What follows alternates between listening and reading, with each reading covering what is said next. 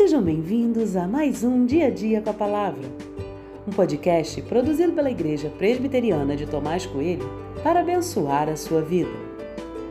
O título de hoje é Qual é a sua agenda oculta?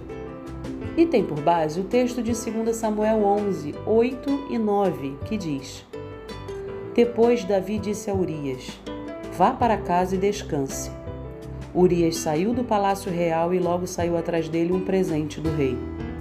Porém, Urias dormiu junto ao portão do palácio com todos os servos do seu senhor e não foi para casa.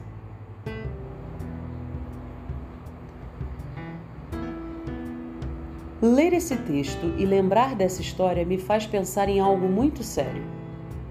Até mesmo o mais santo e mais respeitado dos homens pode cair nas armadilhas do pecado. O Davi que aparece nos parágrafos seguintes não parece ser em nada o Davi temente a Deus de antes. Ele se perdeu. E se perdeu tanto que nem conseguiu se encontrar sozinho. Davi tinha adulterado com Batseba. Ele a tinha forçado usando sua figura como rei. E agora que a notícia de sua gravidez tinha chegado, ele quer resolver a situação dizendo que o filho era do próprio marido traído. Para isso, ele foi capaz de trazer Urias da guerra e lhe dar um dia de folga, para que este fosse para casa e completasse o plano maligno. Mas Urias foi mais nobre que Davi e se recusou a ir para casa.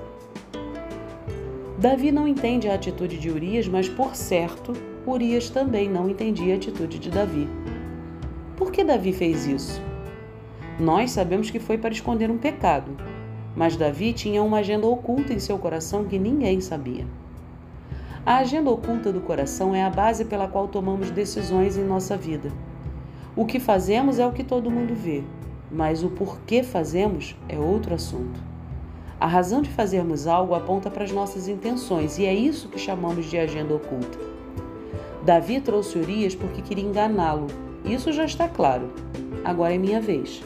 É hora de pensar por que posto tal foto, por que escrevo tal texto, por que uso tais palavras, por que ajo de determinada forma.